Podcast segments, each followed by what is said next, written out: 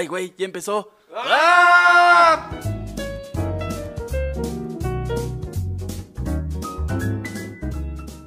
Sean bienvenidos al segundo episodio de Mi Arte Podcast, el podcast en donde dos incultos van a tratar de validar que fueron a una escuela de artes. Permítanme presentarles, como cada noche, a mi querido amigo que hoy vino disfrazado de Andy Warhol, Iván García. ¿Cómo estás, amigo? Muy bien, gracias, aunque con un poco de vómito y dolor de huesos por tanta redactividad del tema del día de hoy. Y ese que acaban de escuchar al inicio es nuestro amigo Gustavo Franco, que hoy viene disfrazado del primo de Mauricio Clark, Leito, el payaso homofóbico que también es cristiano. Es verdad, porque todo lo que Dios crea se reproduce. Todo lo que no viene de Dios se muere o se destruye. El día de hoy quiero grabar ese tema porque muchos me decían que qué opinaba acerca del homosexual. ¡Ah, ya cállate! Bueno, vamos a entrar de lleno al tema que como ya vieron es el arte y sus parejas tóxicas. Primero vamos a dar una definición que nos dejaron en el grupo de Facebook de Mi Arte Podcast, que por cierto no olviden unirse y contribuir con sus memes. La definición es la siguiente. Si su radioactividad oscila entre los 7 y 5G, si radica en Chernobyl, Fukushima y si tiene un tercer ojo, definitivamente es tóxico. Aquí en Mi Arte Podcast le decimos a ese comentario... Bueno, ya, fuera del comentario mamador del día de hoy, eh, ¿qué es una pareja tóxica, Iván? A ver, cuéntanos. Realmente, realmente una pareja tóxica es una relación donde una o ambas partes sufren, donde se ven sometidos a un desgaste emocional con el objetivo de convencerse a ellos mismos de que pueden salvar la relación, de que pueden salvar ese capullito que nació muerto. Y todos hemos tenido varias experiencias dentro de nuestra vida, como la que nos va a contar a continuación nuestro amigo Gustavo Franco. De hecho, en la prepa, fíjate que tuve una novia como por dos semanas, la cual todo empezó mal, güey. A los primeros dos días ya me estaba buscando afuera de mi salón para irnos a dejarme a mi salón, a dejarla a su salón. Era como raro. Yo me acuerdo que había gente que pensaba que eso era tierno, güey, pero como que no era muy normal. Y es algo de lo que hablaremos el día de hoy. Esas tendencias que nosotros confundimos con algo normal dentro de un punto y que de pronto se empiezan a convertir en, en ese monstruo que nos va a agobiar durante meses o años. Sí, fíjate que de repente en la primera semana yo me empecé a dar cuenta que cada que hablaba con una de mis compañeras, de mis amigas de- del salón, o en los lugares donde nos juntábamos en la prepa, se aparecía. Entonces, pues yo por educación iba y la saludaba, y de repente me fui dando cuenta que no, que era para que yo fuera con ella, pero también para dejarles de hablar. Entonces, lo, lo más cañón fue cuando me dijo que le dejara de hablar a una amiga llamada Magali, a quien por cierto le mando un saludote. Y ahí fue como, no, güey, no lo voy a hacer. Y también después me dijo que le dejara de hablar a mis amigos hombres, así nomás, así, porque se se le ocurrió. Entonces, lo más chistoso de toda esta anécdota, güey, fue el día que terminamos, o bueno, que decidí terminarla, porque me acuerdo que nos quedamos de ver una parte de la prepa, y ya que le iba a decir algo, me dijo, tengo que contarte algo. Fíjate que hoy fue el peor día de mi vida. En la clase de educación física reprobé, en otra clase me robaron mi cartera y mi mamá me regañó y me va a castigar todo el fin de semana. Y se va a poner peor. No mames, sí, güey. O sea, yo, yo dije, bueno, yo creo que esto ya no le va a doler mucho. Ya tuvo demasiados guamazos en todo, en todo el día. Entonces, pues terminó, creo que bien. O sea, dos semanas estuvo bien. Ya veremos en este episodio cómo ha habido varios casos que duran más tiempo o terminan en algo fatal, ¿no? Como un ejemplo, nuestro número uno de este top, que no es un top, pero que parecía un top. Entonces, vamos a empezar con un músico. Y bueno, este primer lugar va para la pareja que literalmente era tóxica de tanta mierda que se metían en el cuerpo y tanta droga. Pues bueno, es la pareja del más grande idiota del punk, Sid Vicious. Y su novia Nancy Spugen. Todo empezó cuando Johnny Rotten eh, los presentó. Este era el vocalista de la banda de Sex Pistols. Y bueno, él siempre se, se arrepintió, güey. Y en una, en una entrevista que le hicieron después, él dijo: Estaban locos, parecían querer suicidarse lentamente. Incluso aplicaron la de tu amiguito ya no me cae bien, ya no le hables, ¿no? Porque ellos tenían una muy buena amistad antes de Sex Pistols. De hecho, gracias a, a Johnny Rotten, este Sid Vicious entró a la banda. Pero cuando llegó Nancy, se empezaron a caer muy mal y dejaron de hablarse. Entonces, el primer paso aquí que, vemos de lo tóxico es que se alejó de sus amigos, ¿no? O sea, esta, esta influencia que tuvo ella, pues hizo que se alejara de sus amigos. Después, el sexo y las drogas fueron los pilares de esa relación, pero como todos sabemos, no pueden ser pilares de ninguna relación sana, ¿no? Lo que comenzó rápidamente empezó a tocar fondo de autodestrucción entre peleas, tanto verbales como físicas. Y bueno, Sid Vicious empezó a alienar tanto que cada vez se separó más y más y más de sus amigos. De hecho, hay un capítulo muy chistoso en Los Simpson donde Nelson es Sid Vicious y Lisa va a ser Nancy. Y está muy bonito porque acaba feliz y aparte las drogas son chocolates, pero creo que ejemplifica muy bien esa, esa relación que sí tenían bastante tóxica, ¿no? En enero de 1978, Sid Vicious dejó a los Sex Pistols, que bueno, fue impulsado por su novia, quien le dijo, pues yo voy a ser tu manager, así de buenas a primeras, cuando pues nunca había sido manager de nada, ¿no? Güey, no mames, como un cabrón que iba conmigo en la universidad Güey, al cabrón le escogían hasta los pinches zapatos que se iba a poner al día siguiente. De esos que llegas y dices, ¿te visten? o que es tan claro que ni preguntas. Entonces, la carrera que buscó en solitario fue transformar algunas baladas muy conocidas en unas rolas entre balada y punk, que de hecho hay unos videos muy graciosos porque se ve mal, va de trajecito y todo, pero ves un flaco drogadicto, entonces como que no, no entra. Y bueno, uno de sus covers más famosos es la de My Way de Frank Sinatra, y bueno, la pareja se fue enganchando en drogas y discusiones y cada vez fue un poco más peligroso el asunto. Todo terminó cuando Nancy en 1978, justo ese mismo año, o sea, no, no, no duró más de un año de que dejara Sex Pistols, Nancy apareció así, solita, güey. Solita apareció muerta en el baño de una habitación. Ya ves que luego la gente aparece entre su cama y portacamas. Pues ella sí solita con una puñalada en el abdomen en el baño. Sid luego, luego dijo que sí había sido él, que había sido una pelea. Aunque después se retractó y dijo, no, yo estuve bien drogado y nunca me di cuenta. Entonces pagó 50 mil dólares, güey, o sea, eso valió la vida de, de, Nancy, quien se fue a los 20 años, güey, de vida. Y todos aquellos que vayan a querer cancelar a Sid Vicious en Twitter, pues no lo van a poder hacer porque a solo cuatro meses de que murió Nancy, güey, ese compa iba a morir de sobredosis y tan solo con 21 años. ¡Ay, cabrón! Si te das cuenta, es una espiral, una espiral, una espiral en la que pues eran totalmente tóxicos uno con el otro. O sea, sé que normalmente hablamos de que una pareja tóxica solo hay uno, pero si es una pareja tóxica, entonces viene de los dos, ¿no? Tanto los dos abusan o hay uno que abusa y uno se deja ser abusado. Y en esta ocasión lo vemos con una pareja de famosos, pero ese patrón se reproduce tanto en famosos como en tu primo el que no acabó la primaria, como en tu sobrino el abogado, como en tu tía la que es enfermera. Todos vamos reproduciendo esos patrones y solamente que aquí lo vemos mucho más claro por el acceso al dinero y a las drogas y a todas estas sustancias a las que tuvieron acceso estos dos como niños en farmacia y cómo se fueron destruyendo uno al otro a lo largo de, los años en los que estuvieron juntos. Pero ese comportamiento se ve reproducido en cualquier persona que no está consciente de sus emociones y de, cómo se maneja junto con su pareja. Yo, no sé cómo eras niño en las farmacias, güey. Yo nunca fui como, ah, sí, uno me al mamá, Pepto Bismol. no me dejaban agarrar nada. Yo creo que querías decir niño en dulcería, porque en farmacias. Pero sí, tienes razón, todas esas cosas se reproducen. Vamos a ver en estos casos que solo la fama no es que los hiciera más tóxicos, simplemente los hacía más susceptibles a que esto fuera a escalar a niveles mucho más grandes o en otros casos mucho más públicos, ¿no? Como es el siguiente caso. ¿Cuál es el siguiente caso? Nuestro top que no es top, pero a la vez sí es top. Nuestro siguiente caso es el de nuestros poetas y escritores Octavio Paz y Elena Garro, un noviazgo que como el de muchos de nuestros radioescuchas o podcast escuchas, inició en la UNAM mientras los dos estudiaban. Tan tóxico fue este noviazgo que el momento en el que se consumó como una boda fue el 24 de mayo del 37 y a Elena se la llevaron sin saber que se iba a casar. Más tarde dirían algunos retractores que sí sabía y que estaba que sí estaba enterada por la edad que tenía y que, y que no había un permiso para que ella se casara antes de los 21, pero la leyenda cuenta que se la llevaron, vámonos por unas chelas y, cuando llegó ya estaba casada. Que de hecho tenía un examen como de filosofía o de letras y faltó a su examen por casarse, ¿no? Diríamos que suena romántico, pero ni siquiera sabía que iba a ir a casarse. Y como todos sabemos, lo que empieza mal, acaba mal.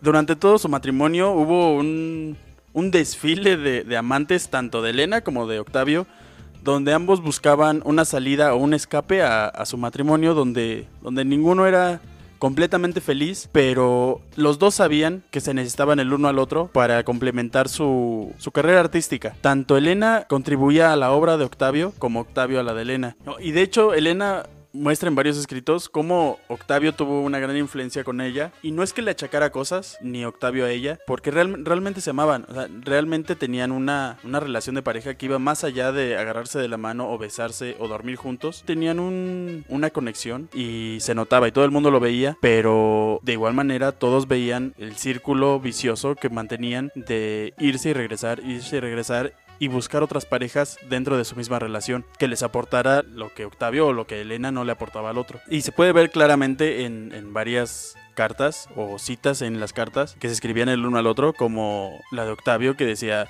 Elena, eres una herida que nunca se cierra, una llaga, un vicio, una idea fija. A mí se me hace que eres marica. Y Elena también comentaba en sus cartas, yo vivo contra él, hablé contra él, tuve amantes contra él, escribí en contra de él, todo lo que soy es contra él.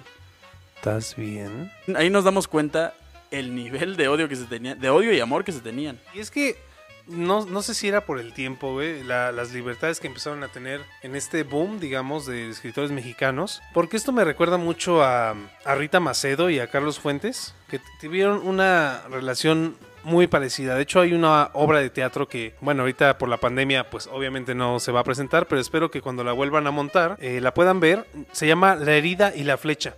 Y de hecho también sale Elena Garro hablando de paz. Es de varias escritoras que se juntan y hablan sobre Rita Macedo. Y bueno, Rita Macedo también sufrió bastante estas nuevas ideas poliamorosas que tenían estos escritores, tanto hombres como mujeres, porque ellos también tenían un acuerdo. De hecho, Rita Macedo le decía, dime con quién estuviste, no me lo ocultes. Y empezaron a hacer tantas las de Carlos Fuentes que ella dijo, oye, no, aguanta. Pero este, tipo de relaciones también lleva conflictos, ¿no? La hija de Paz, la, la hija de Fuentes, crearon cierto resentimiento por muchos años con sus papás, ¿no? Por todo lo que sus madres sufrieron. Spoiler. De hecho, Rita Macedo se terminó suicidando. Pero como estamos muy densos y a nuestros patrocinadores no les gusta eso, vámonos a esta siguiente pausa comercial. Claro que sí. La tensión de la vida moderna le produce acidez. Tenga siempre a mano tabletas, se disuelven en la boca. ¡Qué fácil que Esta es la forma práctica y rápida de combatir la acidez estomacal. Contiene la suficiente leche de magnesia para neutralizar la acidez estomacal, dando así rápido alivio a las agruras. Tabletas son muy económicas. Y bueno, regresamos después de esta pausa comercial. Recuerde comprar sus tabletas. ¿De cuáles? No sé, mejor consulte un médico en vez de estarle haciendo caso a dos pseudo artistas. Iván, antes de seguir, ¿puedes contarnos una experiencia que tú hayas tenido de relación tóxica? La gente quiere saberlo, la gente lo pide. Pues qué gente tan chismosa, ¿no? Pero mi- miren amigos, si ya estamos aquí es porque creo que leyeron el título y son chismosos como yo. Jefa, anéxame, soy adicto al chisme.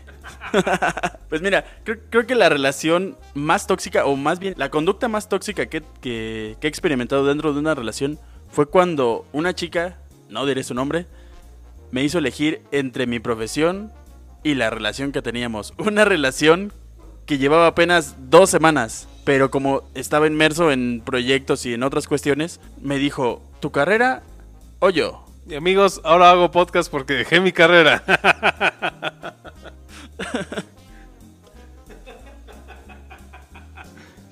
no puede hablar porque sí, sí le dio risa. Y amigos, aquí estoy vestido de traje, hablándoles frente a un micrófono cuando debería estar pintando. Gracias, Margarita, por dejarnos grabar aquí en tu casa. Y así como esta chica que me hizo elegir entre mi profesión y la relación que tenía con ella, supongo que un poco por la diferencia entre su profesión y la mía. Pero ojo, el tener la misma profesión no te va a salvar de tendencias así de tóxicas, como la de nuestros amigos escultores Camille Claudet y Auguste Rodin. Esta pareja de escultores se conocieron en el año de 1883 en la Academia Colarossi. Con una diferencia de 23 años entre uno y otro, su relación duró entre 10 y 15 años. Así es. 10 o 15 años de tormento. Pero no todo empezó mal. Ellos empezaron esculpiéndose el uno al otro, mostrándose el, el- el real cariño que se tenían, a pesar de que Auguste ya tenía una esposa. Su esposa, Rose Boret, como lo dicen las crónicas, era un poquito desalineada y analfabeta, pero eso no justifica la infidelidad. Aquí en Mi Arte Podcast le decimos ¡No a la infidelidad! En cambio, Camille Claudette era una chica de 19 años que contaba con toda la juventud y la belleza de su parte. Esta pareja de escultores se conocerían más a fondo en el estudio de Auguste Rodin, donde codo a codo esculpirían grandes obras. Varias crónicas dicen que Rodin se valía mucho del talento de, de Camille para terminar sus esculturas o para la idea original de sus esculturas. Como podemos ver en la escultura del gigante, que se cuenta que fue seccionada por la mitad en la parte del cuello donde estaría la firma de Camille y que fue firmada más tarde por Rodin. Esto no tanto porque Rodin quisiera adjudicarse la pieza, sino porque el mercado del arte lo marcaba así y los tiempos también, donde ser un hombre dentro del mercado del arte te daba bastantes privilegios sobre todo para vender y para las relaciones públicas. Por ello que Camille siempre vivió a la sombra del maestro y esto fue un detonante varios años después para que ella decidiera alejarse del maestro y comenzar un camino propio, porque siempre eh, todas las personas que, que veían las esculturas pensaban en el maestro más que en ella. Y fíjate que dentro de la historia del arte pasa bastante eso, que es había muchos que tenían que firmar como hombres o había muchos hombres que tomaban el crédito, por ejemplo, que a la ahora cancelada JK Rowling eh, la conozcamos como JK y no Joan, Joan Rowling, era porque le dijeron nadie va a comprar el libro de una mujer, entonces te vamos a poner JK Rowling como, como JR Tolkien, que nada más ponía esas iniciales, para que la gente la, la confundiera con un hombre. Y de hecho empezó a vender y todo el mundo creía que era un hombre, ¿no? Oye, Iván, ¿y en esta no tenemos citas memorables tóxicas? ¿Cómo no? Artistas tenían que ser y de alguna manera tenían que expresarse. Si no era con una escultura, sería entre cartas. Como nuestro amigo Rodán en alguna cita en, en una de sus cartas le dice a Camille. Tú que me das tan profundos y ardientes goces, no me trates despiadadamente, yo te pido tan poco. Típica frase de güey tóxico, güey. es, es la frase de yo sin ti me muero. No sabes lo que yo haría sin ti. Me voy a matar, me voy a matar, güey. Te estoy pidiendo tampoco. Te, te pido que me quieras. La pobre morra o morro, como, perdón, ¿sabes? O sea, te, te doblegan sentimentalmente ¿eh? y termina siendo psicológicamente al final. Sí, lo que hablábamos, no, no por ser el gran maestro de la escultura, le quita que haya tenido su corazoncito de pollo y su corazoncito tóxico, donde pedía amor a gritos, pero no era capaz de pedirlo de una manera sana, ya sea por su época o porque no quería. No, o, o porque no conocía pues la estabilidad emocional, ¿no? También. Y que para esos tiempos no era requerida, ¿eh? Para esos tiempos la estabilidad emocional se la pasaban por los huevos. Pero fíjate, creo que hay una historia peor que ser la amante del maestro y que por el mercado del arte terminen tus obras siendo del maestro. Creo que hay algo peor y es un poco más reciente que esta historia de Rodin, que es sobre el matrimonio Kane. Walter y Margaret Kane. La famosa película de los ojos tristes lo ejemplifica muy bien, pero les vamos a contar la verdadera historia. Aquí se respira lo tóxico. Pues fíjate que a principios de los años 60, Walter Kane era uno de los artistas más famosos de Estados Unidos, gracias a los retratos que pintaba. Niños, mujeres y animales con unos enormes ojos llenos de tristeza. Pero lo que el mundo se iba a tardar en saber era que quien creaba las pinturas no era el vato, sino su esposa, a la que durante cerca de una década, güey, mantuvo en casa encerrada en un estudio trabajando sin descanso para hacer los cuadros. ¿Qué pedo? ¿El cabrón era de Monterrey o qué? De multimedios, ¿no? Walter Kane siempre contaba que su arte estaba inspirado en los niños pobres que vio a fines de los años 40 en el Berlín devastado por la Segunda Guerra Mundial, mientras estudiaba en Europa con la intención de convertirse en pintor. O sea, zarpado mitómano, porque ni siquiera estuvo en Europa y, o sea, fue, fue nada más unos meses y toda esta pues, era la idea de la mercadotecnia. Y realmente los únicos ojos tristes que veía eran los de su esposa cuando abría la puerta del cuarto donde la tenía encerrada el cabrón. Y decía, ay cabrón, ¿estás bien? Y le decía, sí. Pues ponte a pintar más. No, y fíjate, a mediados de los 50 se conocieron, ¿no? Ella, de hecho, ya tenía una hija y gran parte de esto, ella misma lo cuenta, tenía cierta incertidumbre de qué iba a pasar con ella porque eran los años 50, era una mujer divorciada, con una hija, otra vez el machismo atacando socialmente. Y bueno, se conocieron en un festival de arte. Entonces, este matrimonio empezó a florecer, ambos pintaban y de repente fueron a exponerlos y se empezaron a vender estos niños de ojos tristes. Y como esta chica firmaba con el apellido que le había dado el esposo, Kane, pues este güey las empezó a vender. Sea como sea, el güey sí tenía un instinto de vendedor. Era un muy buen manager de su propia obra. O sea, creo que pudo haber impulsado a su esposa muy cabrón. Pero pues el vato era un desgraciado, ¿no? Fíjate, esta chica se enteró porque en un día fueron a exponer ciertas obras y ella le dieron un, rinconcito, estaba en la esquina del local ahí sentada y se le acercó una mujer y le dijo, ah, ¿usted también pinta? Y entonces ella dijo, pues sí, pues todos los cuadros son míos, pero el güey ya se los había adjudicado. Este, este compa en su toxicidad le dijo, no, ¿qué vamos a hacer si, si nos descubren? Ya la mentira está muy avanzada, déjame ser la persona que diga que los hace. O sea, terminaron creo pintando uno para la ONU, un, cuadro para la ONU. O sea, tuvo un- una fama y un renombre. Y el, y el vato no hacía nada más que dar las sonrisas en las entrevistas y encerrar con llave a su esposa mientras pues la hija por ahí andaba, ¿no? Que también eso era muy peligroso, güey. O sea, repito, la toxicidad alcanzó a los hijos. Y bueno, tras 10 años de matrimonio, en el 65 la pareja se divorció y aún así se mantenía la mentira. Años después de, de pintarlos, esta misma Margaret se dio cuenta que esos ojos, así como tú lo dijiste en broma, expresaban la tristeza que ella sentía durante toda esa década en la que estuvo como loca pintando, ¿no? Un día en una entrevista se hartó, como por los años 70, ya que los cuadros empezaron a bajar de popularidad, se hartó y dijo, pues saben que yo los pinté. Y que se arma todo un revuelo a nivel prensa. Y entonces este cuate empieza a decir, no, ella está loca, se quiere colgar de mi fama, yo que le di todo, ya sabes, típico macho. Y a mediados de los 80, o sea, esto duró una otra década, a mediados de los 80, Kane aseguró que su esposa se había atribuido la autoría de las pinturas porque ella pensaba que él estaba muerto. Entonces la morra se enoja más y que lo demanda. Y entonces, así como batalla de asesino, de rap, el juez les pide que pinten la obra enfrente de él. Y este güey dice, no, esas son mamadas, así como Adame y Carlos Trejo que nada más estuvieron toreando. Pero qué bueno que ella no le aventó una botellita de agua o un pincel. Pero entonces siguieron los litigios hasta que el juez ya dijo, bueno, tiene que pintar enfrente de mí la obra. Ella pintó un enorme niño de ojos tristes en apenas 53 minutos, güey. Y el compa se negó a hacerlo, alegando que tenía un problema en el hombro, güey.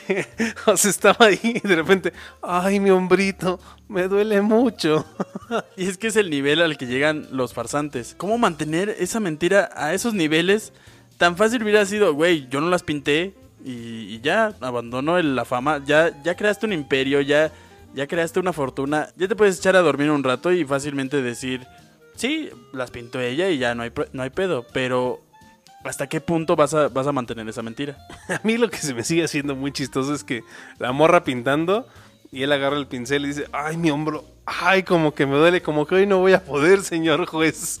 No mames, güey, o sea. Y típico güey que no se va a retractar, ¿no? Al final obviamente perdió la demanda, Margaret se quedó con sus trabajos, ya todo empezó a ser para ella. E incluso pues ahora se le está reivindicando. También esta película ayudó muchísimo a reivindicarlo, la película es de Tim Burton. Y bueno, qué bien porque est- estos son los casos de la pareja tóxica y la típica pareja que te dice, sin mí no vas a hacer nada. Cuando tú tienes todo el talento, todas las posibilidades de salir adelante y te va diciendo, sin mí no puedes y no sé qué. Pero está muy cabrón también cómo cedemos parte de eso, ¿eh? O sea, sí encuentro momentos de mi vida en que hay- ha habido gente y no solo parejas que me dicen, sin mí tú no puedes y uno se lo compra, ¿eh? También es, un, es una onda de autoestima, yo creo. Sí, lo, lo peor es creerte el cuento que te están diciendo y no ver realmente que el talento de dentro de esa pareja eres tú. Y creo que todos deberíamos ver también qué talento tiene mi pareja y qué talento tengo yo, ¿no? También esta idea de que las parejas se fusionan, yo creo que solo se comparten en el camino, ¿no? No, no, no te puedes fusionar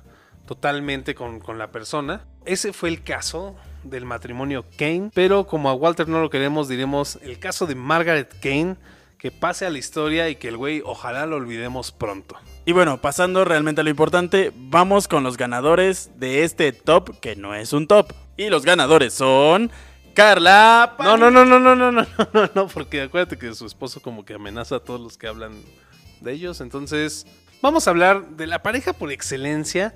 El, en este top 5, los reyes, los reyes del mundo, de la mercadotecnia, de la mercadotecnia tóxica, güey. Redoble de tambor.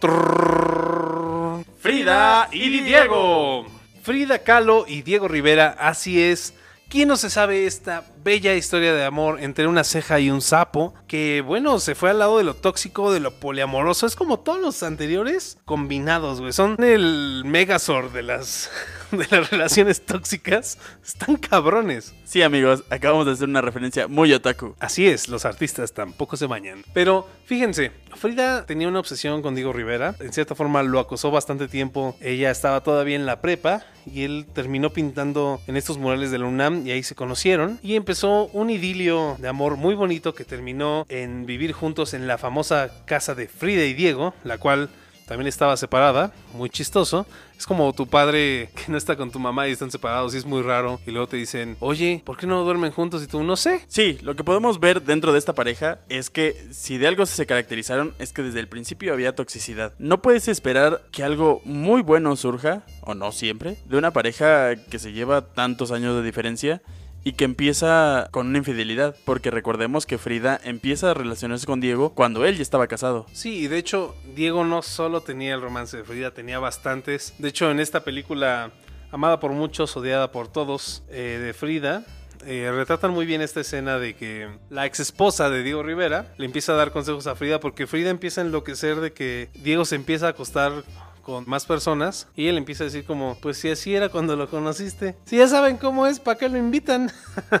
¿No? Pero llegó al punto más tóxico de la vida. Así es, señores, Diego se acostó con la hermana de Frida Kahlo. ¿Cómo no? Y bueno, Frida también entendió el juego, porque Frida no era una pastita, ella también buscaba sus propios romances, tanto con hombres como con mujeres, llevándose a la cama al afamado León Trotsky. Qué bien come el perro comunista, ¿eh? Totalmente. Aunque, pues bueno, ya sabemos cómo terminó Trotsky. Y de hecho, hubo mucho revuelo porque muchos decían que hay un chisme negro ahí que no está confirmado, no estoy diciendo nada. A ver, tú sabiendo que estás escribiendo ahí, ya te estoy viendo, güey. Te estoy viendo cómo estás escribiendo. No, estoy diciendo que no está confirmado. Quita tu mano de ahí. Del dislike, quita, quita tu mano de ahí. Ah, eso es, quítala, pinche chamaco. Estos son Los mitos del Chopo. Dicen que terminó Diego Rivera traicionando a Trotsky por haberse acostado con Frida y que eso le costó que Trotsky perdiera la protección de Diego Rivera, de, de todos los grandes en la comunidad comunista aquí en México y fue así como dieron con él y bueno, con un Piaget le dieron en la cabeza. Imagínate el coraje de que se estén desayunando a la hermana de la que te estás cochando. O sea, es la hermana de Frida, ¿no? ¡Qué indignación, Dios mío! Yo sí me enloquezco, güey. Y también entre los amantes de Frida se encontraban modelos y cantantes como Chabela Vargas. Que de hecho también podríamos hacer una parte 2 y hablar de Chabela Vargas, ¿eh? porque yo sé que mucho, muchas personas la admiran, pero era bastante toxiquita, ¿eh? Y más en este nuevo documental de, Netflix, se nota bastante lo tóxico. Si no romantizamos ciertas partes del, del documental. Pero bueno, permíteme ahora a mí dar unas citas un poco tóxicas. Eh, si algunos recordarán, existe el famoso diario de Frida Kahlo en el que hay muchos bocetos, dibujitos. Las cosas escritas están pintadas en realidad como con acuarela. Y tiene unas cosas que son también increíbles. Hay muchas veces en las que también victimizamos, creo, a Frida. Pero también Frida tenía cierto issue ahí, ¿no? Porque vean, escribe aquí. ¿Por qué le llamo Diego? Nunca fue ni será mío. Él es de él mismo. En otra página escribe gigantesco. Diego, estoy sola. Y en otra parte pone como lista. Diego igual mi niño. Y en otra parte escribe como lista. Diego igual a mi niño. Diego igual a mi novio. Diego igual a juntos. Diego igual a mi esposo. Diego igual a mi amigo. Diego igual a mi madre. Diego igual mi padre. Diego igual yo. ¿Estás bien? A ver, Frida, acércate. Ven, ven, un abrazo.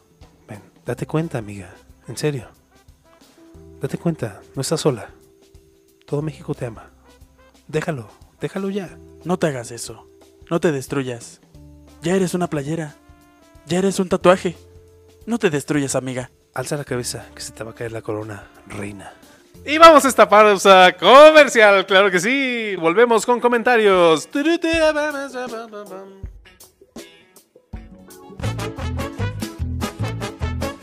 ¿Cansado de ser un idiota que no sabe nada de cine?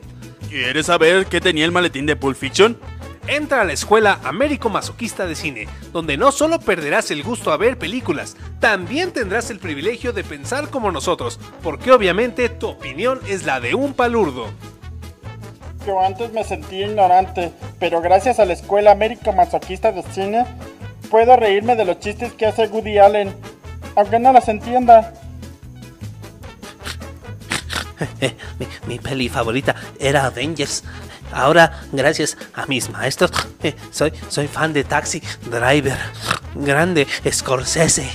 Hasta hace una semana comía palomitas sabor jalapeño. Y ahora me chingo un mate en la cineteca. Aguante, Kubrick. No lo dudes más y entra a la escuela Américo Masoquista de Cine. Pierde tu voluntad y también pierde tu buen gusto. Permiso, Segov. Ese cero, tenente pinche pendejo.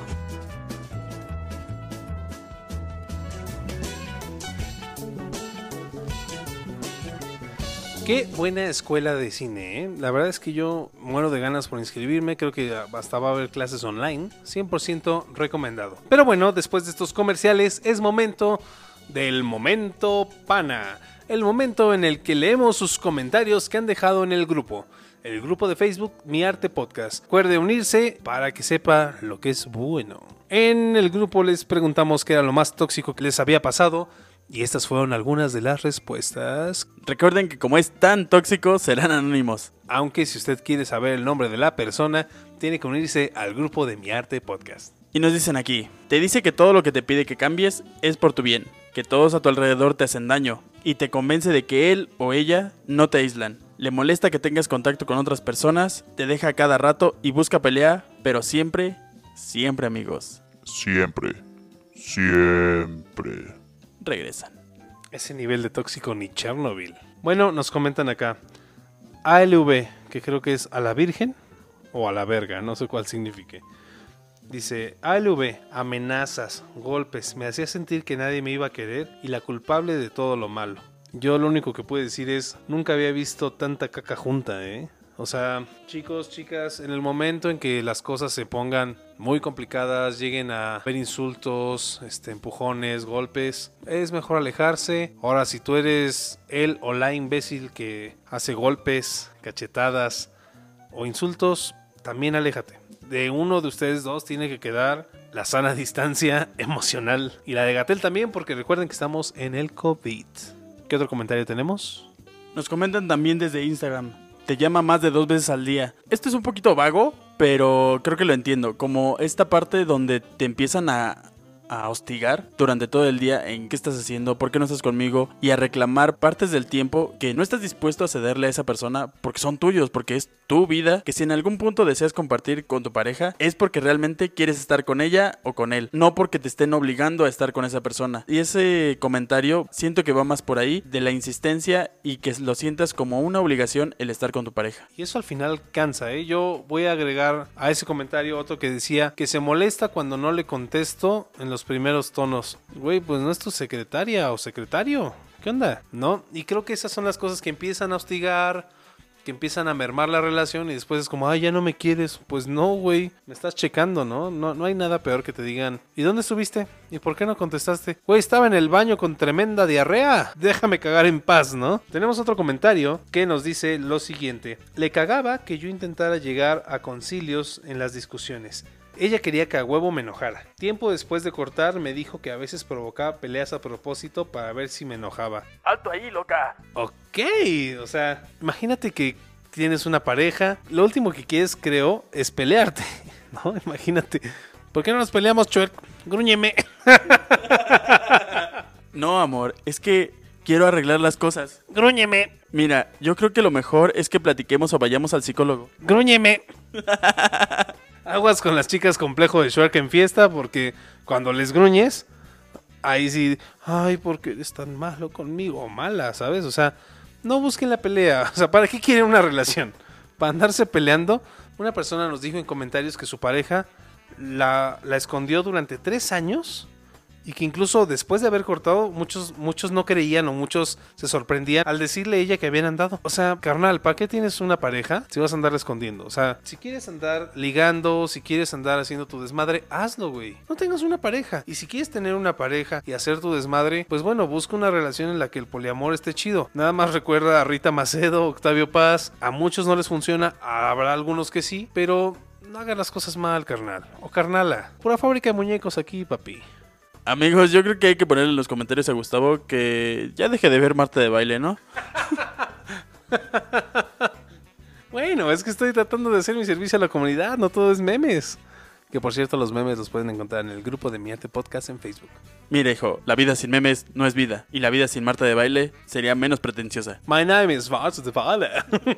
bueno, hemos llegado al final de este episodio. Si les gustó, por favor, suscríbanse, denle like. Nuestras redes sociales. eh, en nuestras redes sociales estarán los referentes visuales. Recuerden verlos. Se me fue el pedo porque decía otra cosa. Y bueno, hemos llegado al final de este episodio. Si ustedes quisieran una segunda oportunidad, con mucho gusto hay demasiadas parejas, demasiadas personas tóxicas de las que podríamos hablar dentro del mundo del arte. Les daré un quemón, podríamos hablar de Chabela Vargas, de Amy Winehouse, de muchos artistas, hay tela de donde cortar. Y bueno, recuerden suscribirse a el canal de YouTube, también entrar al grupo de Facebook de Mi Arte Podcast. Donde todos los días estaremos compartiendo memes y un poco de noticias referentes al tema que tocamos esa semana. También no olviden de compartirnos sus memes que la verdad nos hacen el día. Y síganos en nuestras redes sociales donde te podemos seguir. Iván García. A mí me pueden encontrar en todas las redes sociales como arroba Iván Balart, donde estaré subiendo los referentes visuales de este episodio. A mí me podrán seguir en Instagram como arroba gustap.franco, donde yo subiré una parte de los referentes visuales de este episodio. Y recuerden también seguir las redes de Shambhala Producciones en YouTube, Facebook, Instagram, Twitter, Grindr, Tinder, todas las que quieran, ahí nos pueden encontrar.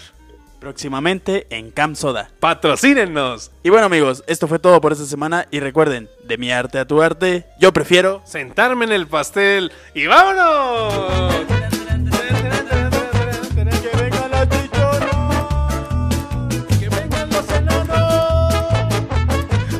Cayó uno! ¿Estás bien? Tan tan.